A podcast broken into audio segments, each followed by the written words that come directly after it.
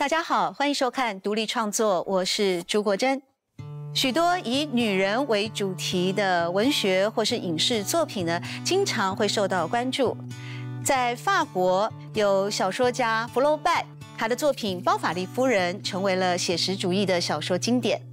在日本，有当代小说家吉本巴娜娜的《阿根廷婆婆》也被翻拍成为了电影。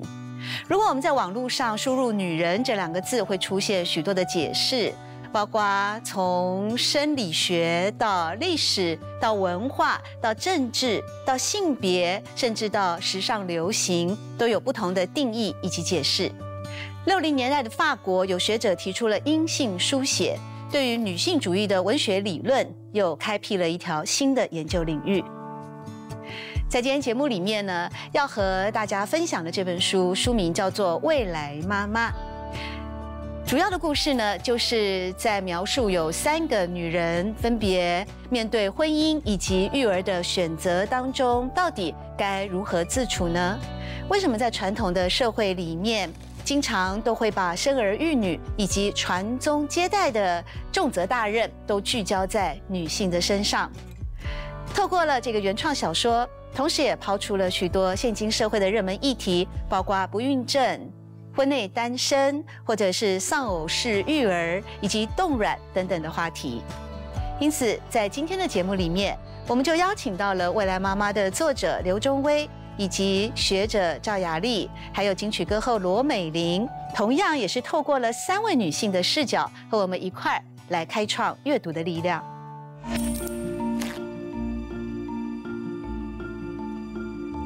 我书里头写到一句话，就是我觉得婚姻的的困困难就在于我们的敌人其实就是婚姻本身，就是你进了婚姻之后，很多伴随而来的角色期待，它就已经在那里了。对我自己的散文里面有写一句话，我说有没有嫁对老公，你要生了孩子才知道。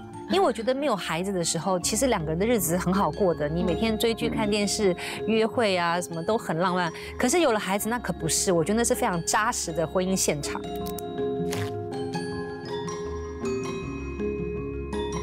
我觉得，就说在两性关系里面哈，所有的空间跟可能的自由度跟可能性都是自己争取来的。我的意思就是说，如果我们不去表述你的自我角色实现里面的内涵，或者是你自我实现的时候你希望突破的东西，那你的婚姻很可能就会停留在那样子的一个 limit 一个限制上面。嗯，那婚姻就从这样一点一滴中，他看见我的存在，我看见他的辛苦，然后我们相互的去折中，然后相互的去协调，然后你就会往前走，你就会发现到你突破了一个。角色的限制，文化的制约。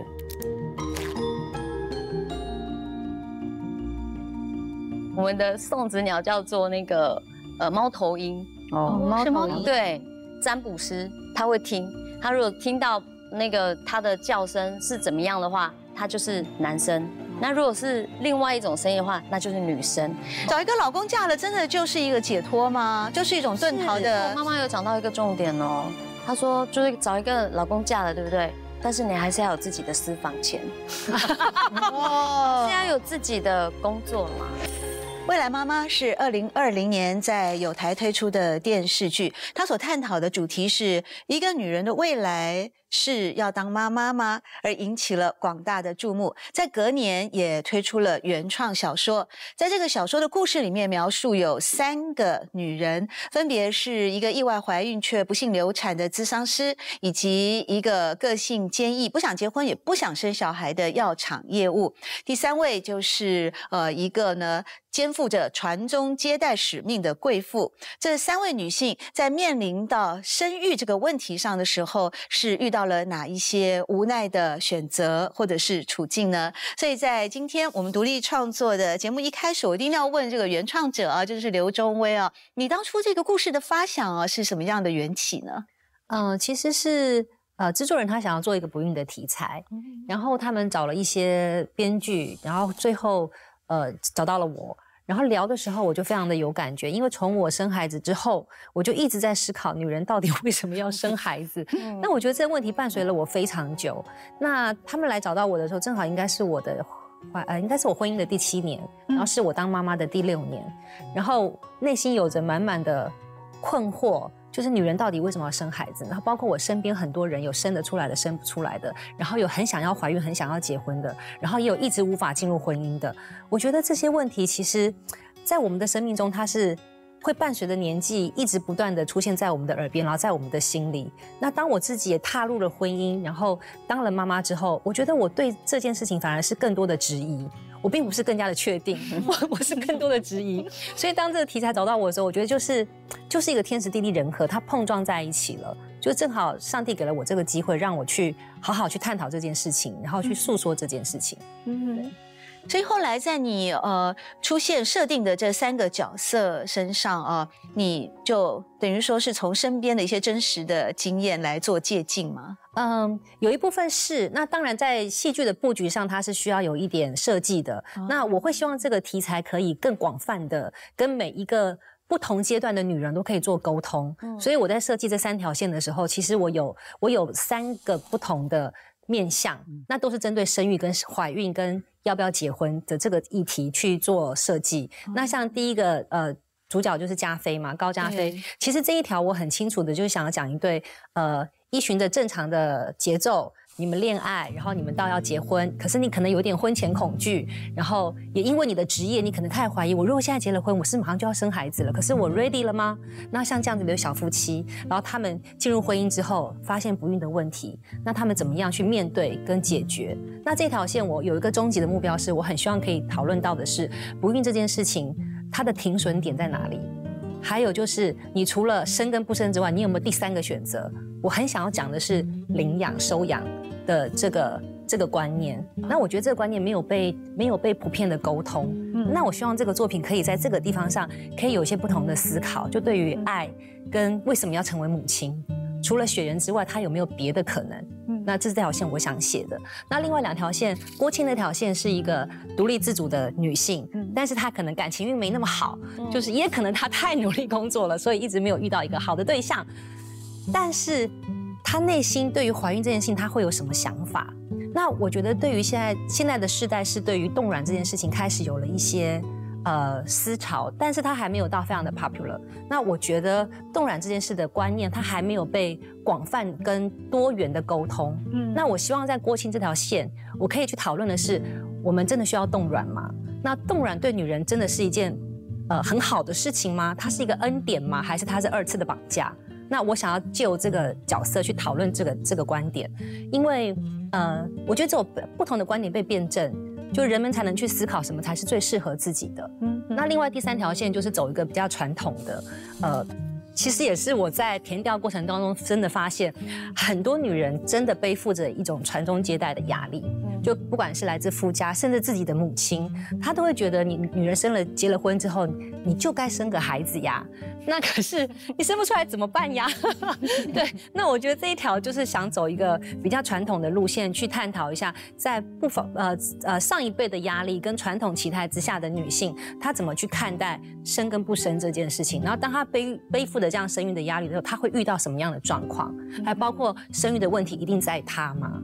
有没有可能是另一半的问题导致的？对，是从刘中威的分享哦，我们可以感受到他在创造这个未来妈妈这个概念的时候，是具有非常。广大的一个企图心哦，是非常宏大的。那同时呢，也抛出了好几个议题哦。那当然是在未来妈妈这本原创小说里面哦，我们后续也会关注的，包括像是冻卵，包括像是领养等等啊。而我们回到一个呃最单纯的，我就想请问赵老师啊，就赵老师，您是资深的传播学者，在过去也出过亲子沟通的书籍，像是《爱的练习簿》等等啊。您也是呃第一位赴美去学习口语沟通的。在这方面学有专精的老师，那您怎么看待女人的未来一定是妈妈吗？这样的简单的定义，我想这这个是很值得讨论的哦。女人的未来，我想只是自己，对，还是就是说，女人的未来，不管是呃你成为妈妈，你成为什么角色，其实真正要成为还是一个完整的人。嗯，其实我在看中卫的那部书的时候，我觉得里面真正最最让我们思考的一个问题，就是说，女人的未来为什么一定只有妈妈能来定义？那其他的角色都不算数，其实这是里面最大的一个一个值得大家去思考的。嗯，好，就是说你要先是一个完整的人，你才可能成为一个人。那你成为完整的一个人，你才能成为别人的好伴侣，或者是你才能跟别人一起共同的生活，过好一生哦。如果你自己完成了一半，或者是你只是半个人，或者是你需要被某种特定的角色来定义的话，我想你很难在另外一种关系中。保持很完很完整的一种很完美的一种关系。对，那现代的女性啊，经常都是兼具的职业妇女的身份哦。所以一方面呢，我们本身就是一个独立的女人，呃，但是我们在职场上很可能就是老板的秘书啊，或者是学校的老师啊。那或者像是美玲啊，美玲最早的时候你是念护专，所以是专业的医护人员，后来就成为了歌手。那同时呢，呃，也。成为了妈妈，那也是作家。因为您在怀孕的时候也出版了教大家健康好运动的书籍。这个身份的多重啊，让你怎么看待？就是作为一个女性，其实呃，会成为作家这件事情真的是误打误撞，就跟我会成为妈妈这件事情也是误打误撞。因为我家 我是从单亲家庭长大的小孩，然后我我后来我妈妈她又又有一个重组家庭。所以其实我们家就是，呃，我跟我我原生家庭是两个兄弟姐妹嘛，然后后来又有四个兄弟姐妹，就是妈妈那里。那其实我对于结婚这件事情，其实一直会有一个问号，就会害怕。然后就是，虽然我我也会有期待跟自己的憧憬，但是其实一方面也会害怕这件事情。那后来是因为我遇到了我现在这个丈夫，他是一个对所有事情都有规划的人，然后他就碰到了我在。三十几岁的时候，他觉得你你如果真的要跟我结婚的话，其实你也不你也不小喽。我很直很直接，你你也不小了，所以如果我们要结婚，那就是话说我我是跟你以结婚为前提的。那我们我是有计划想要生小孩。那如果你真的没有要认真跟我交往的话，我觉得我们就先我们就分手吧，这样。然后我就想说，我。我都还没有享受到那个恋爱的滋味，然后故重，对，你就给我这么大的对，然后就是就是，就先跟我下这么大的震撼弹。那后来那时候我也觉得前几年好像都懵懵懂懂的谈了恋爱，那后来真的有人这么认真跟我讲后面组家庭这件事情，那后来也就认真的了解了两个家庭，那他也很认真的就是认识了我的父母，分别哦，然后就说哎好像可以这样。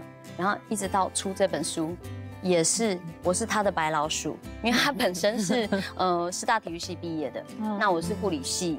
那其实我之前在呃在医院上班的时候，就是轮轮三班嘛，其实都是作息很不正常，所以我的呃月经其实一直都很不正常，就是有时候呃正常的时候一个月、两个月、三个月，甚至季经。那后来我们想说，如果要生小孩，这样子也不太好。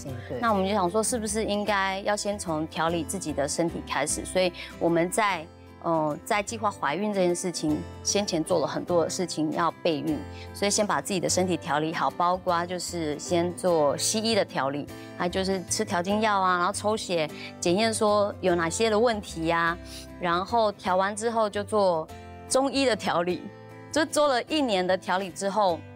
好不容易正常了，然后再开始跟着我老公一起运动。那尤其是对于我们的核心肌群，核心肌群就是我们的腹部、背部跟我们的腿部。其实核心肌群的训练对于每一个人，不是只有孕妇，都是非常重要的。那所以我今天就稍微示范一下，就是我们骨盆底肌群的运动。这样，我这边有一本。书我待会会拿来夹，当然在呃在怀孕的过程当中肚子会越大，可能没有办法夹书，那我们就可以，好，有点不雅观哈，不然下半身太，就我们做基本的点地，脚尖点地，然后呢背打直，然后这边也可以顺便训练到你的就是腹部核心跟背部的核心，那手的话可以稍微就是你可以支撑，然后点地打开。然后就是合起来，打开，合起来，打开，合起来。然后大概做了五次之后，我们最后把腿伸直，抬高。然后大家会发现，这个时候会有点吃力是正常的，因为我们就是整个腹部跟就是大腿内侧其实都会用到力，然后就可以慢慢放下。好，因为我觉得我们的作家常常就是做事生活形态都在家里。对啊，就是电脑前嘛，包括呃老师也是啊，尤其我们在疫情的时候，经常要视讯连线啊。对，然后肩颈都很累，一整天就是盯着那个电脑荧幕，然后人就是坐在电脑前面，所以这个体适能的运动，我觉得也很适合。来做一下那个手部的，最简单的好不好？来，手跟着我来，我们从上面，好走。我们的手伸直，放在耳朵的两边，往上抬。往上抬的时候用力，来做个十下。三、四，加油！五、七、六、七，给我十下。八、九、十，好来，手心朝前，往下切十下。十、九、八、七、六。五、四，手要伸直哦，不可以偷懒哦。二、一，好，最后十下可以改善你们的肩颈酸痛，尽量把我们的手肘贴合，往上抬，十个，二、三、四、五、六、七、八、九、十，有没有感觉肩颈？对，我想任何的这个体适能啊，其实就跟我们 做学问啊，或者是阅读创作一样，下功夫都要下功夫，要持之以恒的，真的都是这样子的。他低头看着自己的肚子，这就是胎动啊。曾经听人家说，第一次胎动的感觉像蝴蝶飞舞，或是小鱼游过，而他觉得。这是他和宝宝之间的秘密信号。宝宝说，他可以感觉到自己做的事情、想的事情。他在回应着他，他在告诉加菲，他收到了。他轻轻摸着肚子，宝宝，你好吗？外面的世界很美丽，等你出来带你看看哦。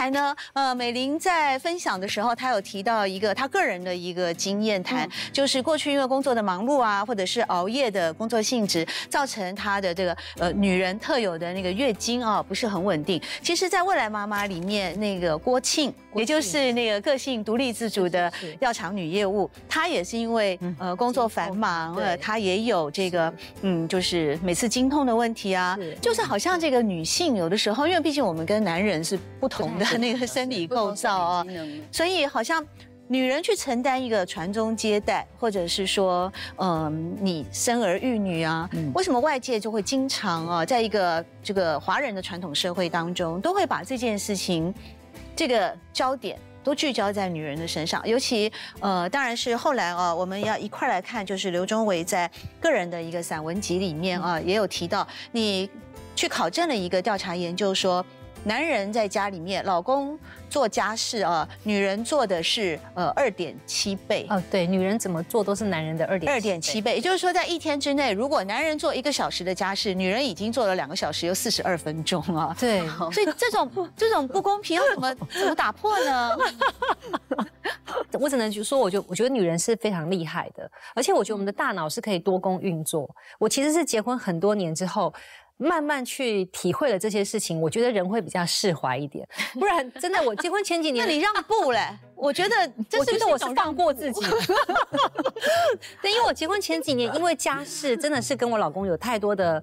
呃，内心上我自己有太多的小剧场，我会觉得为什么都是我在清，为什么都是我在弄，为什么你不能收？就是会有很多这样的小剧场。那尤其是刚进入家庭的时候，其实好像进入一个新公司，我们有一个新的职位，我们一定会想要把它做好。对，所以我们会很想去迎合一个好妈妈或是一个好妻子，她该是什么样子。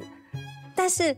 为什么我们没有去想说，为什么一个好爸爸、一个好丈夫，他不应该也是应该很会做家事？对，为什么没有好爸爸就是拿着拖把的这个画面呢？是我真的觉得这是长久、长久以来我们的刻板印象。对，就好像今天我们如果在街上看到一个小孩子，他如果两条鼻涕，然后衣服很脏，然后穿个拖鞋乱跑乱跑，你可能会想说他妈妈怎么搞？怎么孩子会这样？你第一个念头想到就是这，你好像我很难想说，哎，他爸怎么把他搞成这样出门？我觉得这是一个根深蒂固，哎，对啊，对，所以我书里头写到一句话，就是我觉得婚姻的的困困难就在于，我们的敌人其实就是婚姻本身，就是你进了婚姻之后，很多伴随而来的角色期待，它就已经在那里了。对，有些时候。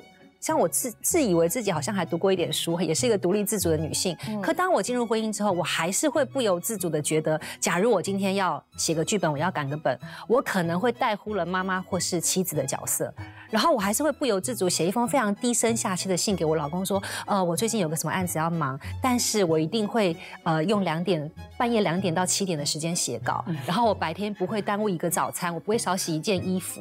你为什么要这么做？你们是双薪家庭吧？是，可是很奇怪的是，我真的在婚姻的头几年，我真的觉得我还蛮卑微的。我后来清醒之后去思考这件事，我我觉得我就是被一个角色期待给制约了。嗯，我即便我觉得我已经是个独独立自主的女人，我在那个婚姻的状态之下，我还是会不由自主的觉得我好像应该要做好什么什么事情。如果我没有做到的话，我好像就没有那么尽责。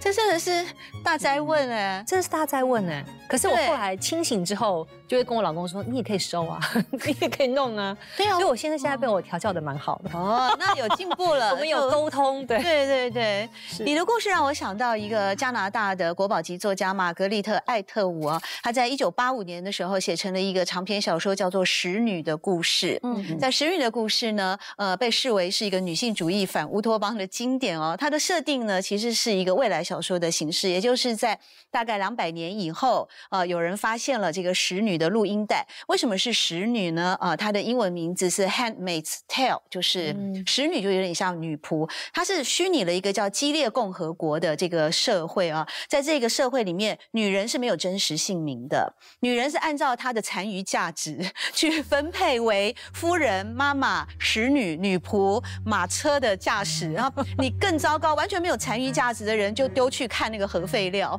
或者是卸核的一些工厂。那其中有一个使女啊，她。就后来有逃出了这个体制，然后录了一些录音带，被历史学者发现以后，再回过头去看看当时的这个社会的处境。其实玛格丽特·艾特伍想要反映的就是一个在父权宰制之下的 呃女性的地位，在这里面的女人没有自己的名字，她唯一有的是附属关系，也就是所有的人她都是叫做 of 谁啊？比方呃赵丽云老师，她说她属于你就是 off 照这样子啊，他用的就是一个英文的所属关系的是谁的人。谁的什么人？的，所以很奇。当然，他很早就写了这个小说，一九八五年哦，在二零一七年的时候，是经过美国的一个影视影音平台叫葫芦，又把它翻拍成电视剧，也引起了很广大的回响哦。好像这个父权的宰制跟女性的地位，从以前到现在，而刚刚 周围又讲了自己的亲身遭遇，而且你本身就是一个非常独立的，像我你在看你的那个散文集里面就可以知道，你在那个念研究所的时候，白天在报社上班，晚上去研究所。进修，礼拜六白天还要陪母亲去摆地摊，摆地摊，这样的一个有自己的赚钱能力，又很会安排自己的生活，不管是因为。赚钱，或者是使命，或者是就是你，你就是一个职业妇女，你本身就有能力可以把自己过得很好，却在婚姻的枷锁里面。那赵老师您怎么看待呢？因为您和呃刘忠威是异师异母的关系啊，从大一的时候就结下了到现在。对，所以等于说您是从头到尾都是鼓励他革命。革命的定义是，呃，我我觉得就是说，在两性关系里面哈，所有的空间跟可能的自由度跟可能性都是自己争取来的。哦，我的意思就是说，如果我们不去表述你的自我角色实现里面的内涵，或者是你自我实现的时候你希望突破的东西，那你的婚姻很可能就会停留在那样子的一个 limit 一个限制上面。嗯，那因为我觉得男性就像我们讲，就是今天我们固然有传统女性的制约，男人也有男人的制约，他也。觉得说，哎，我在外面干活，虽然你也干活，他，但他觉得说，我好好像我是一个男生，那我不是一个照顾人的角色，所以我可以少做一点。嗯，但是像我的先生，他非常忙碌，他是心脏科医生。嗯，我后来就跟微微讲说，他是心脏科医生，不表示他不需要负担家务。我还是告诉他，你虽然在医院里面非常忙。但是你不要以为我每天都坐在那里看电视，然后划手机，我也是忙到昏头转向。我说，所以就是说，如果我洗了，我做了饭那么辛苦做了饭，那你洗个碗不算是过分。嗯。那么他以前从来没有这个概念，就自从我跟他这样讲以后，他会去洗。他会去洗。然后我就跟他说，如果你不洗，你你也就表示你不愿意吃家里的饭，你不愿意吃家里饭，我也很省事，我就不用做饭了。那他当然一定要吃家里的饭，他就开始了好时的去洗。然后洗完后我就说，那你可以范围内还可以再做点什么，就是倒垃圾。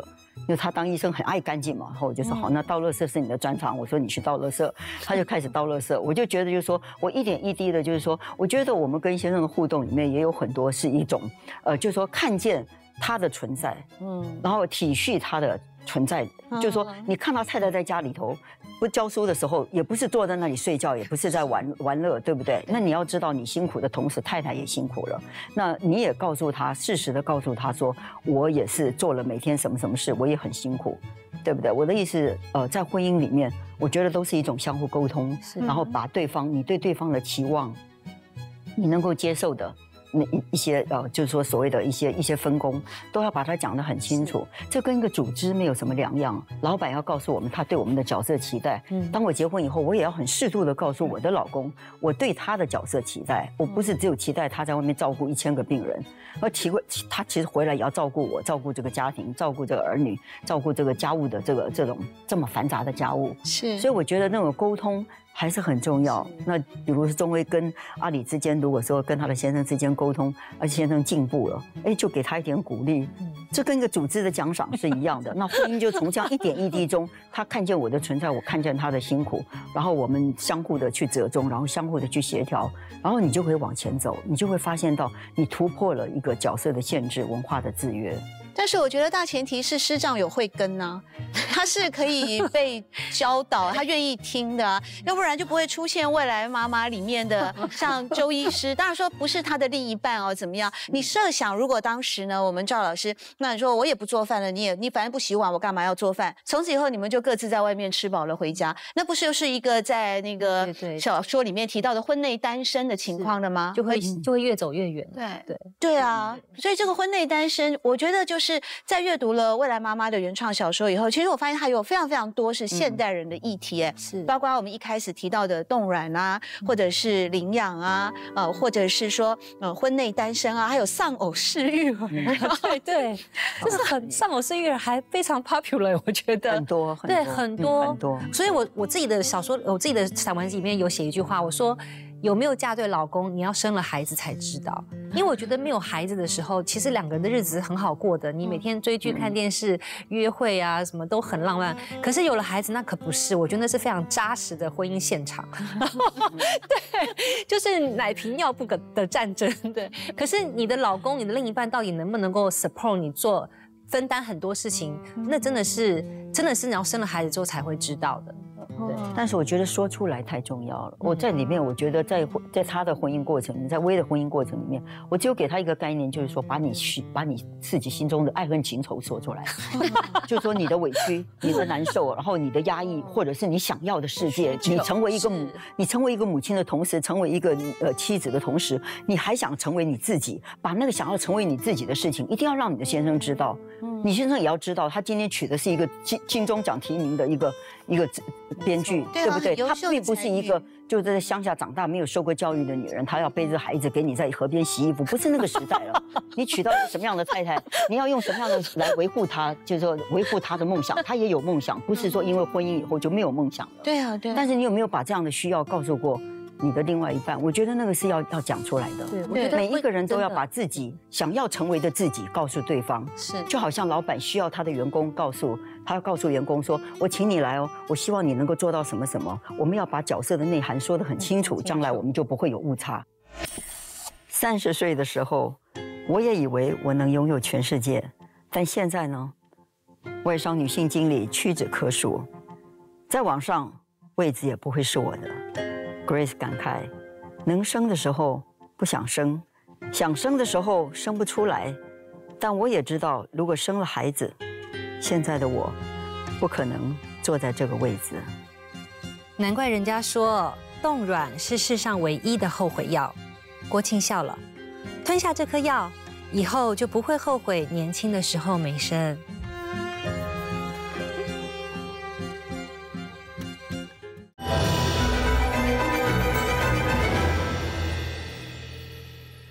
但刚才赵老师很有趣的，一直把婚姻当做老板跟员工的关系哦，组织管理来作为一个比喻啊。那可是我们老板在用员工的时候还会 interview 哎，会面试哎。那对啊，那根据我了解，就两位其实好像都有点闪婚嘛，对不对？你有多闪？很快，我没有很闪，但我就是 决定结婚的时候是那一刹那嘛，要不然之前也是要做自己。我是先怀孕。哦，我们才决定去，也就是去登记。那我是恋爱四个月我就结婚，我没有怀孕，为什么这么闪？对，哎，我的确没有好好面试。我我在那四个月当中，我还是有认真去做了一些调研。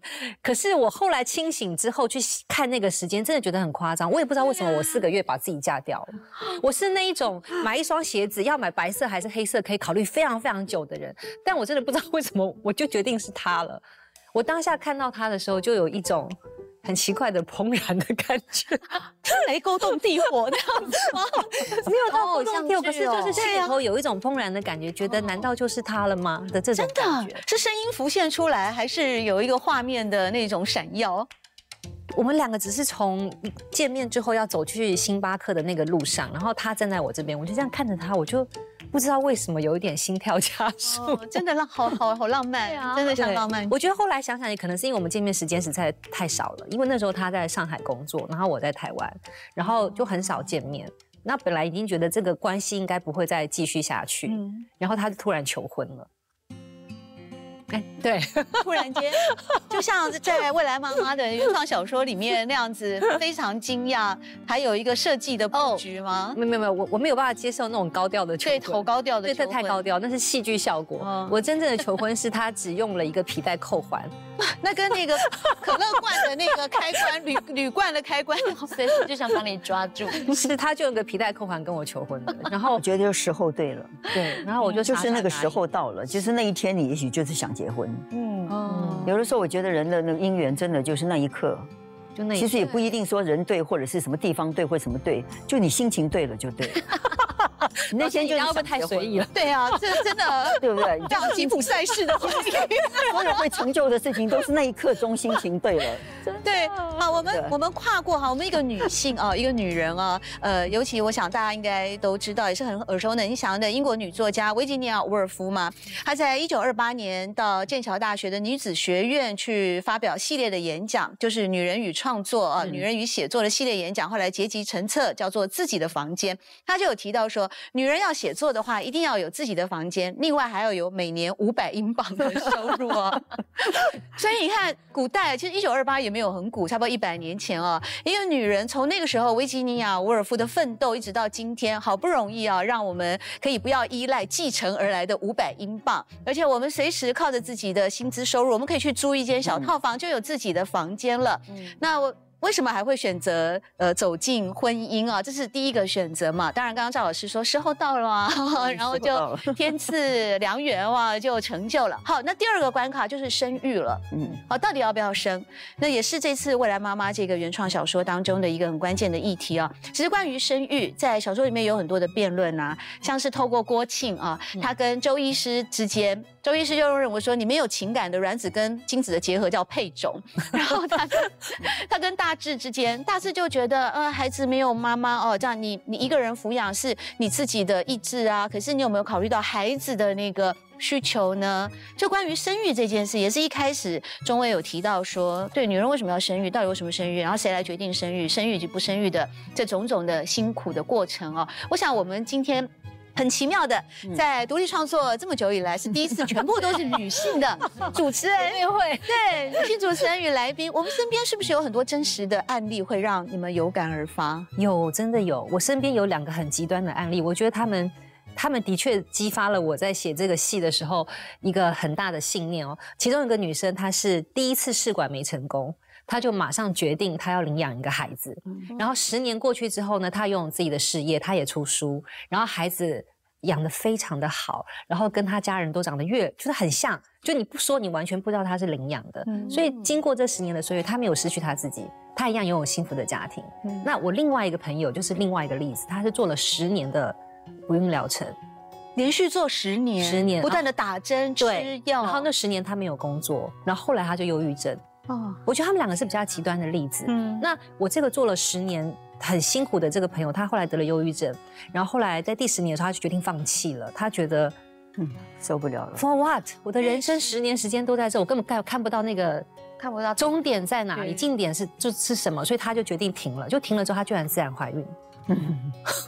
送子鸟，对，可是故事还没结束哦。她自然怀孕生了这个孩子之后呢，后来我跟她联络的时候，她是跟我说她在看身心课，她没有想到孩子这么难带，哦，不如她的预期的。对她很努力的花了十年的时间，然后好不容易，好不容易生了一个孩子，结果她没有想到这个孩子是比她比她做不孕疗程更磨人，然后导致她现在在看身心课。对，所以其实未来妈妈在写的时候，我有特别去问过不孕症咨询师，我说：那你看到这么多人一次又一次前仆后继的来，或是每一次希望又失望，希望又失望，那到底终点是什么？那不孕症咨咨询师他自己跟我分享他自己的想法，他觉得要设一个停损点。不孕症咨询师有说过，就是在不孕疗程当中，一对夫妻经过了三年的不孕疗程，有一半会离婚。哦。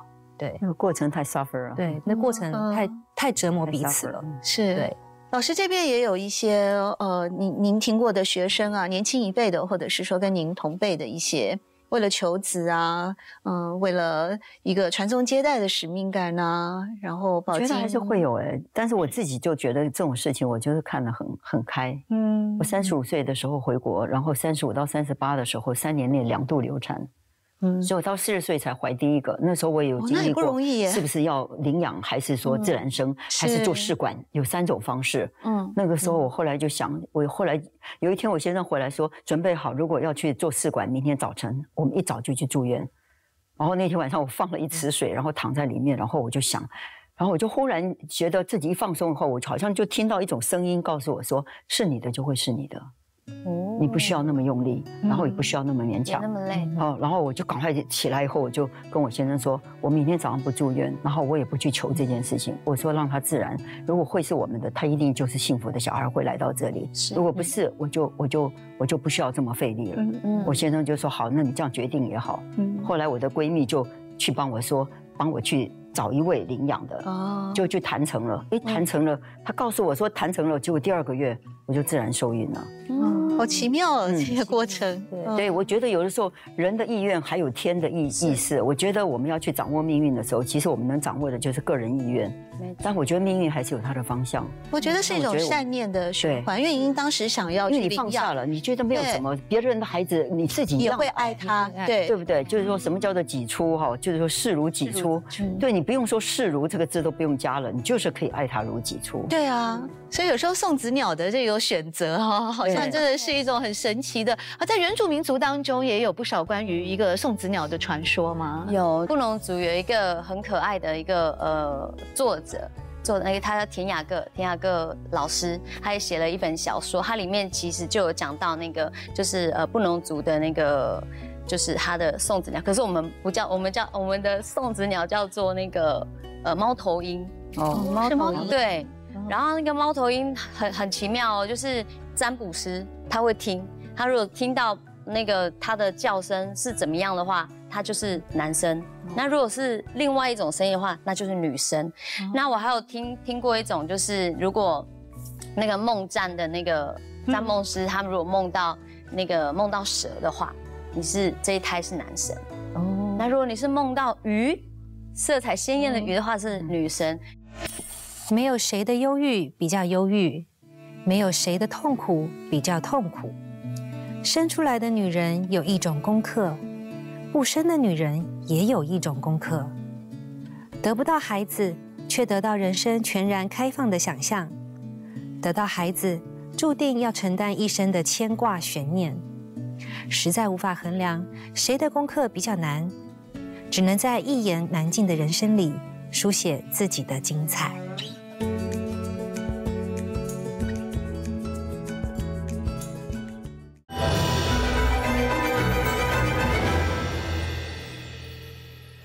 说到这个文学的养分的来源是非常的多重的。我们在这个未来妈妈的原创小说里面可以看到刘忠威你描述，呃，在这个男女主角，呃，就是他们刘周医师啊，还有郭庆啊，他们之间的吸引是因为古典音乐啊。你聊到了德布西的《月光》啊，或者是史特拉文斯基的《春之祭》啊。那在这个你自己的个人散文集啊，《妻子妈妈偶尔刘忠威》里面呢，你也引用了波兰诗人辛波斯卡的诗句，还有英伦才子艾伦迪波顿的呃一些说法。那你的文学养分，呃，是你你以前就是文青吗？老师，我算文青，是文青吗？我想是文青，就文艺应该是应该是文艺爱好文艺青年。从高中，我想他就开始了。是，对我我有看过他很早期很早期，就是可能就是高中嘛。嗯，对。但是你最后脱颖而出是参加文艺营的文学奖啊。对。那你的文学启蒙是？像赵老师说的，很早就 开始，很早就开始。我大概小时候就很爱乱写东西，应该是说小时候我们家庭，呃，爸妈比较常吵架，后来他们就就分开来了。那我可能稍微多愁善感一点，所以我从小，我应该从小五开始写日记。哦，哇哦，对，我就把我所有的事情都跟我的日记说。嗯嗯，就我我不太跟别人讲话，嗯，所以我只跟我日记讲话，然后。呃，小学的时候我看了一本小说，叫《三浦林子的冰点》。哎，我我小时候也看过，嗯，对，这种共同的回忆，对对对。然后我觉得那那部小说给我非常大的震撼。对，就因为那时候年纪还很小嘛，所以要去理解它里面的一些呃比较高深的意志，其实是有点困难的。但是我在看他整个故事的脉络跟跟描述，还有他的那种什么要爱你的敌人这些，对，对我都会觉得给我很大的震撼。那后来就一直都是一个爱读书的孩、爱读阅外课外书，不敢讲说爱读书，爱读课外书 的小孩。对，嗯哼，嗯。那在那一段，你一边工作，一边念研究所，一边又陪母亲去摆摊，这段生命经验哦，是怎么感觉非常辛苦哎？嗯，那你那段也没有。也没有让你反而说，有些人可能因为历历经了这样的辛苦，会转而去寻找一种更轻松容易的侥幸的一种婚姻啊，或者是那些解脱啊。但你反而更加笃定的认为说，靠天高地不如靠自己啊。对，我觉得就是跟我的家长家庭背景有点关系吧，因为我爸妈很早就分开来了，那我妈妈其实是单亲带我们两，我跟哥哥两个长大。嗯，那其实我看到我母亲的的，就是她从我小时候她。就是在工作，他没有一天是不工作的。那我觉得他的身教 让我知道，凡事就还是要靠自己。就即便你嫁了一个老公，你老公也不见得会跟你到最后。那可是你还是要找出你自己喜欢做的事情是什么，然后，然后靠自己的力量生存。那那是我自己体悟的啦。那我母亲本人并不是这样，我母亲本人是觉得你赶快找个对象嫁，就在家相 夫教子。老一辈怎么都这样想？对呀，真的，找一个老公嫁了，真的就是一个解脱吗？就是一种遁逃的。我妈妈有讲到一个重点哦，她说就是找一个老公嫁了，对不对？但是你还是要有自己的私房钱，哦，是要有自己的工作啦？对，因为因为也许是那个年代和逼不得已嘛，离开家里，然后很辛苦，对。但不管怎么样，呃，即便是有自己的家庭，还是不可以忘记要有自己的，要有自己。嗯，对，要有自己。没错。那老师怎么看待呢？我觉得独立了就是独立。我觉得这一辈子，好像我我们上一代的父母都很吃苦嘛，都是很辛苦的那那一代。我们就从父母身上看到，就是说，就只只有独立的人这一辈子才能活出自己，然后活出自己的人，才能够跟别人活出关系来。嗯，对，我觉得独立还是非常的重要。对一个女人来讲，就是我们经济的独立、感情的独立。其实，即使结了婚了，我们感情也是独立的。是，这个非常重要。真的，我觉得不觉得，就是说，所以有些人就觉得哇，觉得哦，一结了婚以后，为了那个婚姻，那简直是已经到了什么程度了哈，都还在那边就是说委屈的，就什么程度？像你要写老公，我半夜两点到七点才会写稿子，这种程度委屈。对，我觉得很委屈。其实我在看他的时候，这就是我一直在在从。呃，他从那么小的时候，我认识他，一直到现在，我都是还是一直对他都有一种感觉，就觉得说他是我看过的小孩子里面最承让，而且最包容，然后最容忍的一个女孩子。是对婚姻还是对身边所有的对世界上所有的事情，他已经成佛了，哎，没有啦。某种程度上，我觉得这是他最了不起的地方。但是我也是觉得，在我看到的时候，就是说，如果他像我自己的女儿一样，这也是我觉得我心里面最最心疼的地方，就是他承受所有的一切，然后他包容所有的一切，然后他可以 take 所有的东西在他的心里面就这样 hold 住。女人的韧性。对，然后我觉得他有这个意愿，就是他有强烈的意愿，然后他有很大的一种包容的力量。觉得这一般人如果要维持一个这样的婚姻，还真不是容易的。如果说一个先生要要期待他十年把他教出来的话，那这个十年不是每个人都过得了的。但是他第一个十年，他写了这本书，对我说我看了有心疼，但是也有安慰，因为我觉得不是每一个人每一个小孩他走的婚姻的路都可以像这样的这么辛苦，还可以。半夜两点到五七点还可以起来写书，对不对？然后先生又不管家事又不做什么的话，他还可以这样同时 take care 两个小孩子，还有他自己的妈妈、娘家，还有他的婆婆也跟他住一起。嗯，那我觉得就是说，他也可能是因为从小这个家庭的环境啊，我觉得把他 train 的，就是说把他训练成为一个凡事他都可以一肩，就是说用力扛起的女孩子。嗯，我觉得也不是。这个也是一个机缘，就是说，可能也是上天给他的一些人格的特质哦，但并不是每一个人，真的不是每个人都做得到的。嗯，因为在他的那本书里面，每一个际遇，每一个跌倒，都可能是一个婚姻的破碎。对啊，我不觉得谁做得到，可以做得到十年一场，然后走出自己。对，老公没办法解决问题的时候，就把两个小孩带出去吗？就是说，让我让你安静一下这样啊。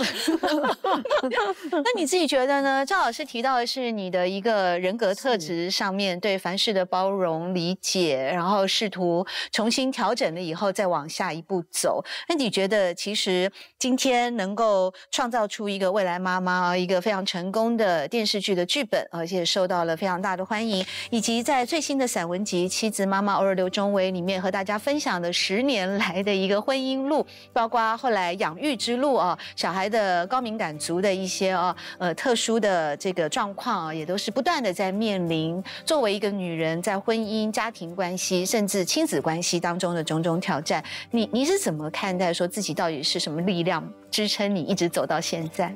嗯，我觉得还是内在的那种爱的力量吧。我觉得我对我自己人生的使命，可能我定位我自己是一个照顾者。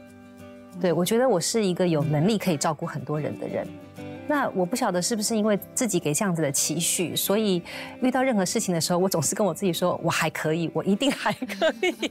但有些时候就太惊了，就其实我可能已经不行了。嗯，所以我记得有一次我在婚姻第五年的时候，其实婚姻发生了一个状况，然后那个时候。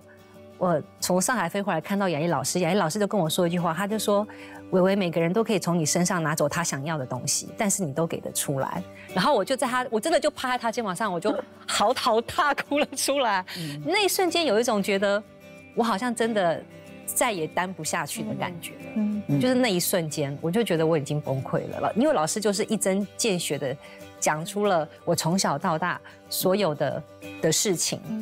然后，但他讲那句就是你你，但是你都还给得出来。可是当他说这句话的时候，其实我内心又是骄傲的，因为我觉得对我就是做得到。然后，对，然后 对，可是我我很感谢老师，就老师他在我的整个成长过程当中，给我非常非常多的智慧的引导。因为我母亲本身是一个不识字的母亲，我我母亲没有读过什么书。那我成长过程当中，我是因为遇到老师。老师会教会我很多，不管是沟通上，或是在自己生命角色上的一些比较理智的思考，我觉得我都是在老师身边学的。所以人家都说。妈宝妈宝，我觉得我是老师宝。对，我凡事凡事问老师，凡事问老师。对，真的可以有一个第三者的，而且是呃非常中立持平的意见哦，来给予刘忠威在整个人生人生的成长过程，或者是创作的过程当中，有许许多多的养分。我记得好像是教宗方济各他有说过一句话，那就是心中有光的人啊，你就会用这个光去照耀别人啊。所以我觉得刘忠威应该就是一个。心中有光的人，当然也有另外一句俗话，就是说，往往在黎明前的黑暗是最黑暗哈，或者也是这样的一种意志力，就支持着他一路在任何的关卡都能够呃持续的走下去，只为了等待黎明的璀璨到来。在妻子妈妈儿刘忠威的书中呢，呃，当然刘忠威一再的跟大家分享，就是女人要拿回自主权，而且靠天靠地不如靠自己。他也很谦虚的说自己不是人生胜利组，是人生努力组啊。